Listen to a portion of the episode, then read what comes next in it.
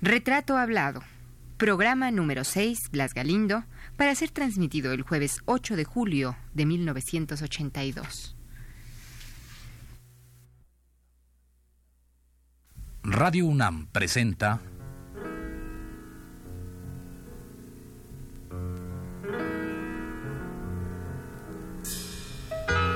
Retrato Hablado.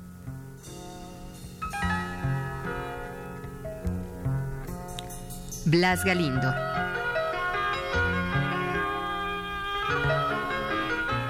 Un reportaje a cargo de Elvira García.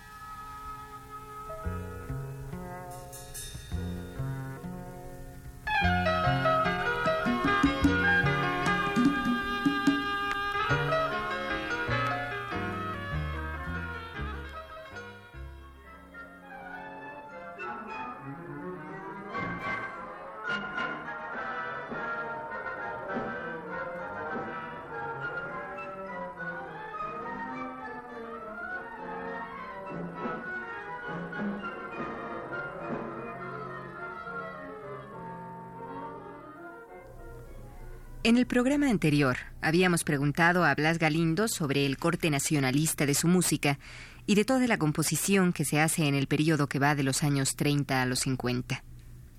Hoy queremos detenernos un poco más en este punto, ya que es indudablemente el nacionalismo el motor que hace marchar durante algún buen tiempo todo el arte de nuestro México por espacio de más de tres décadas.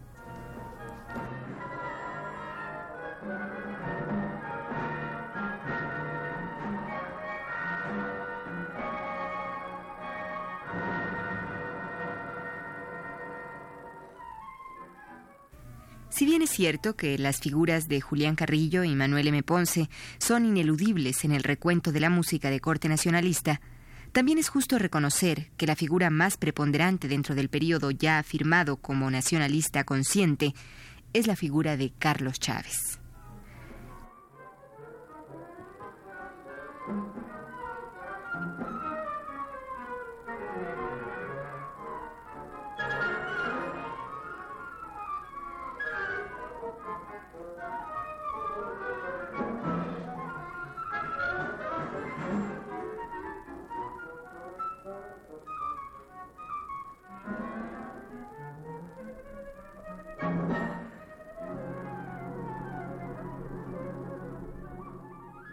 Chávez, como decíamos, era el personaje más importante de aquel momento, y en torno al cual giraba gran parte, o por qué no casi toda la actividad musical de aquellos años.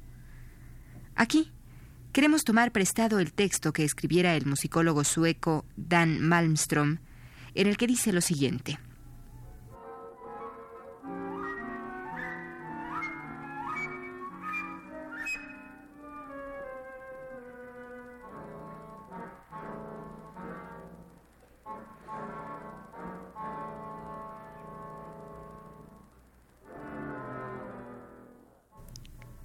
La importancia de Carlos Chávez durante la etapa nacionalista, que se iniciara en el año de 1928, no se debe tanto a sus méritos como compositor, como al hecho de que participó en tantas actividades relacionadas con el desarrollo de la música de arte, incluso la composición. La Orquesta Sinfónica Mexicana, cuyo periodo de vida casi coincidió con esta época nacionalista, debe ser considerada como la institución más importante en la difusión de la música de arte, y más aún cuando se toma en consideración la música contemporánea de compositores mexicanos.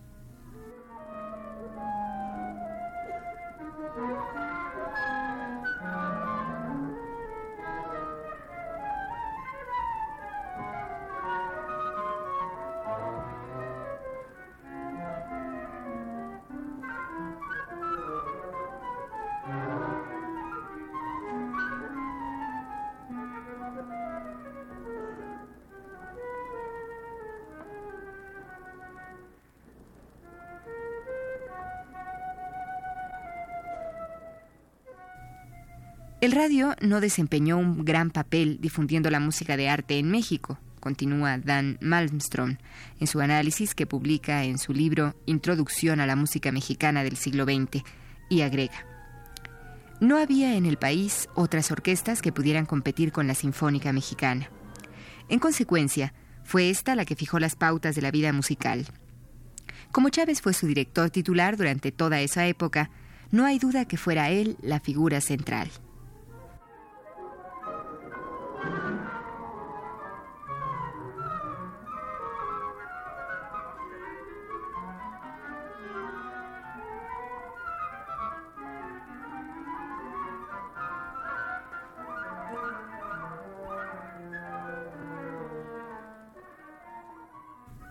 Esto es lo que dice Dan Malmström, y puede estar muy en lo cierto. Pero no olvidemos, por un lado, que Malmström es un musicólogo sueco que visitó México y trabajó en su libro solo por espacio de algunos meses. Y que, por el otro lado, si Carlos Chávez fue la figura central, a su alrededor giraban otras personalidades que pronto habrían de destacar en el medio musical. Tal es el caso de Blas Galindo, con quien ahora volveremos a conversar.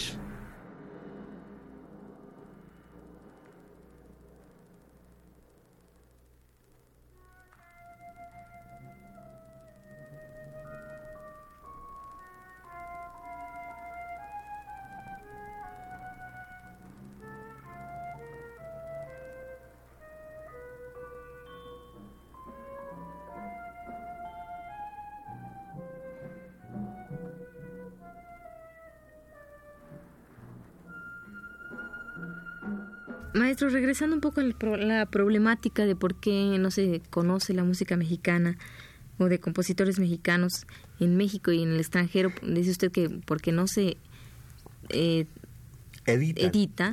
y porque no se toca, no ¿verdad? Se tocan. Bueno, mire usted. Bueno, pero yo, mm, sí, usted decía que porque termina usted de escribir una obra y, no pasa nada. Pero entonces sabría que la solución sería que escribir obras por encargo nada más. Sí, pero si no le encarga a usted nadie. ¿En esta época se encargan obras o, ya no se encargan? No, sí, como no. ¿Es una mejor época esta para ustedes, los compositores mexicanos? Bueno, por lo menos para mí sí. Yo tengo ahorita dos encargos. Uno, de hecho, desde el año pasado, por la Academia de Artes, me encargan una obra una obra que voy a escribir en dos años, será una obra, una, una obra sinfónica, una sinfonía. Esa, eh, entonces, este año escribo un movimiento o dos movimientos, el año próximo escribo el, resto, porque es imposible que, que una obra grande se realice en, en un año. No más materialmente para mí, ya no diríamos el proceso de creación, de, de organización de las ideas, el, el, trabajo material. ¿eh? El trabajo material es enorme, muy cansado, muy tedioso. Bueno, eso. Y además tengo otro encargo. Fonapaz me acaba de cargar, bueno, no me acaba de cargar, me encargó una obra pequeña que es una obertura que debo entregar también a fines de año. Así es que estoy ahorita abrumado de, de trabajo. Y afortunadamente, y entonces ya tengo también el encargo del año próximo. Y posiblemente el año próximo me hagan otro encargo para otro año. Así que, Pero no a todos los compositores les, les sucede lo mismo. No, además aquí entre nos los encargos no resuelven el problema económico. Entonces, ¿qué es lo que resuelve el problema económico? el dar clases, eh, en fin, el, Pues sí, pues sí. El ser maestro, en fin. Eh, todos los compositores, este, eh, para resolver su problema económico necesitan dedicarse a otra cosa, a dar, a dirigir, a dar lecciones, a dar conferencias. Yo doy conferencias de cuando en cuando, este, eh, dirijo de cuando en cuando. Ya ahora ya no quiero dirigir porque ya me caso, ya me fatigo, pero durante mucho tiempo estuve este, dirigiendo y resolviendo mi problema económico. Bueno, ahora con mi pensión, con eso me voy eh, ayudando, mucho.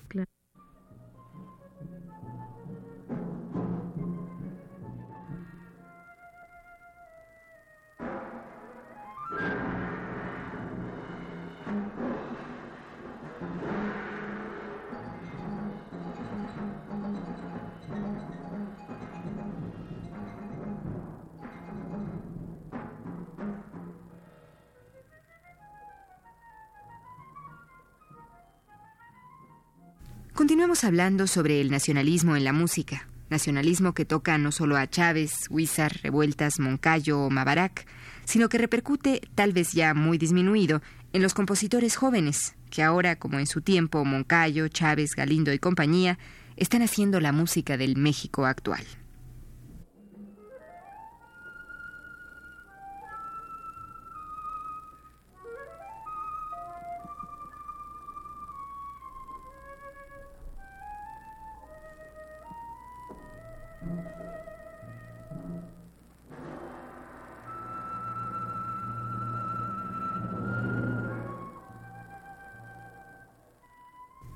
Malmström dice que, en general, los rasgos más evidentes del nacionalismo pueden encontrarse en los ritmos y o en la estructura rítmica, y que el frecuente uso de cambios de compás probablemente se derive de la música india o mestiza.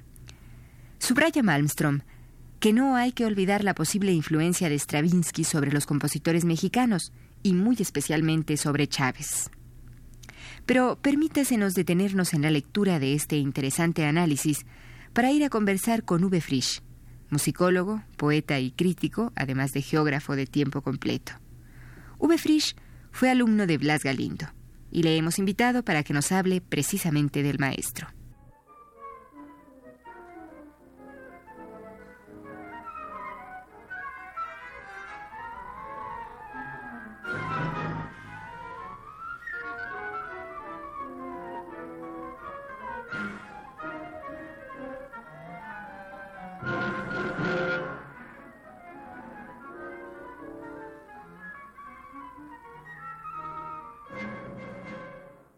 Maestro Befrisch, ¿cuándo conoce usted al maestro Blas Galindo y cuál fue su experiencia? ¿Podría usted relatarnos algo de su experiencia como alumno? Bien, esto es remontarse muy atrás en el tiempo.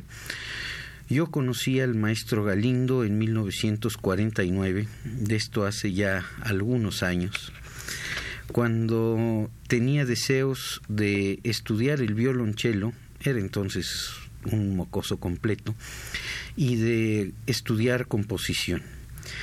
Y el maestro era entonces el director del conservatorio y por razones de edad eh, tuvo que hacerse una excepción para autorizar eh, mis estudios en el conservatorio. Entonces eh, hablé con el maestro, que era el director y era el único autorizado para esta clase de gestiones eh, burocráticas, pero eh, he de decir que, visto en retrospectiva, fue impresionante la falta de burocratismo y el calor humano que hubo en la entrevista. Lo que le interesó entonces al maestro Galindo era determinar si efectivamente, además de una vocación, podía haber un principio de talento musical y eh, entonces, de una manera generosa y sin eh, tantas vueltas a que nos tienen acostumbrados los trámites presentes, ingresé al conservatorio.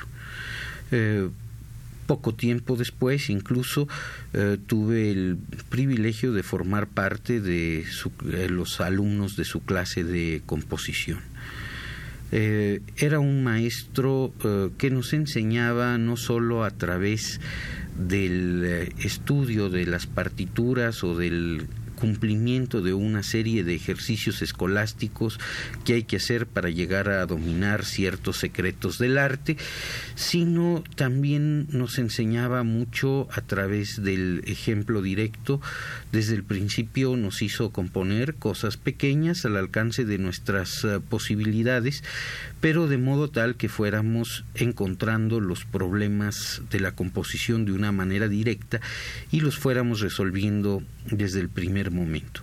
Por otro lado, eh, era no solo un maestro, era realmente un amigo muy entrañable.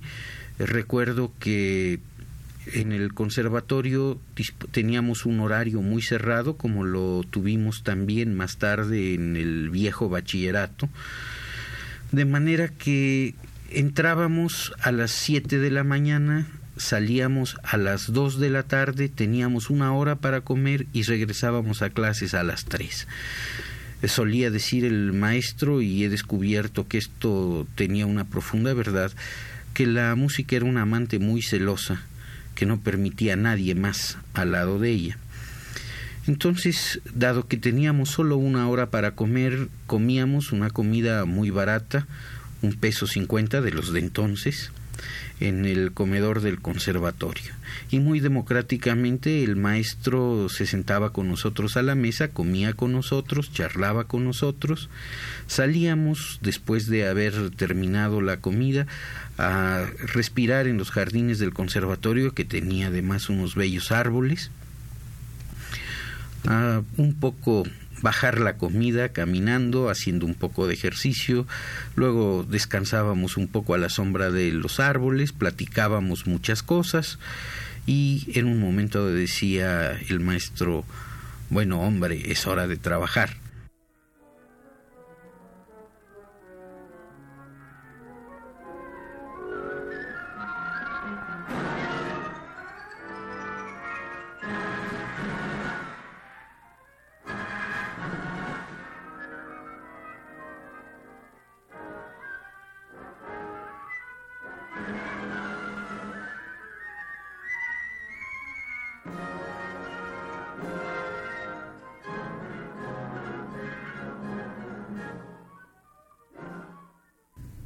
Como usted, amable radioescucha, habrá notado, toda esta serie la hemos musicalizado a base de música del propio Blas Galindo. Desde los famosísimos sones de mariachi hasta sus conciertos para violín y piano, pasando por la Sinfonía Breve y el Nocturno. Hemos procurado hacerle escuchar la más amplia y variada selección de fragmentos de obras del maestro. Pero hoy, que hemos hablado durante todo el programa sobre el nacionalismo en la música, creemos oportuno hacerle escuchar a usted un fragmento de la cantata a Juárez. Pues bien, el juicio especializado acerca de esta cantata lo haremos después. Por ahora, dispongámonos a escuchar un fragmento de ella.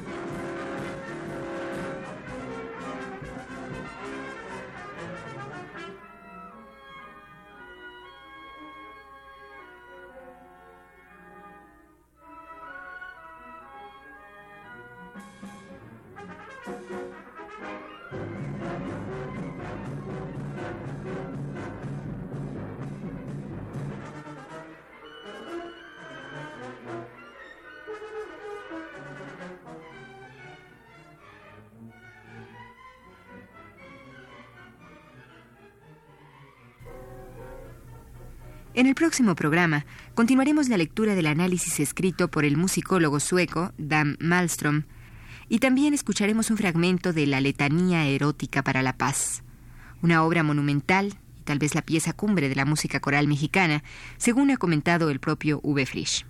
Bueno, pero todo esto dejémoslo para la próxima semana.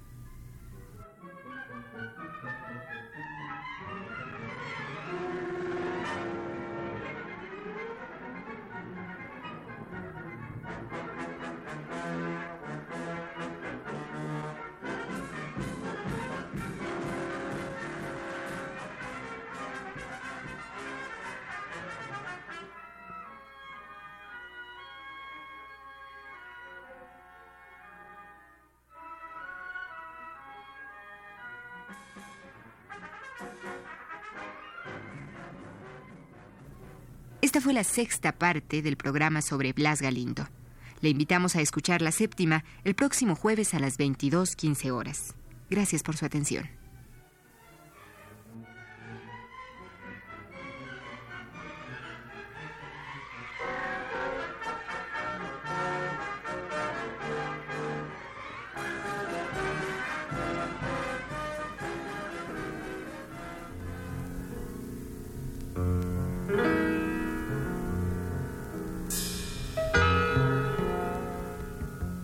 Radio UNAM presentó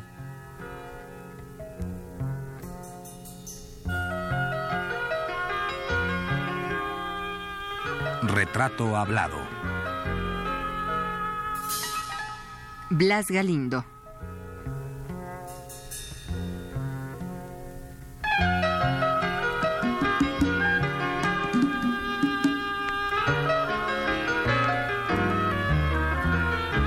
Reportaje a cargo de Elvira García.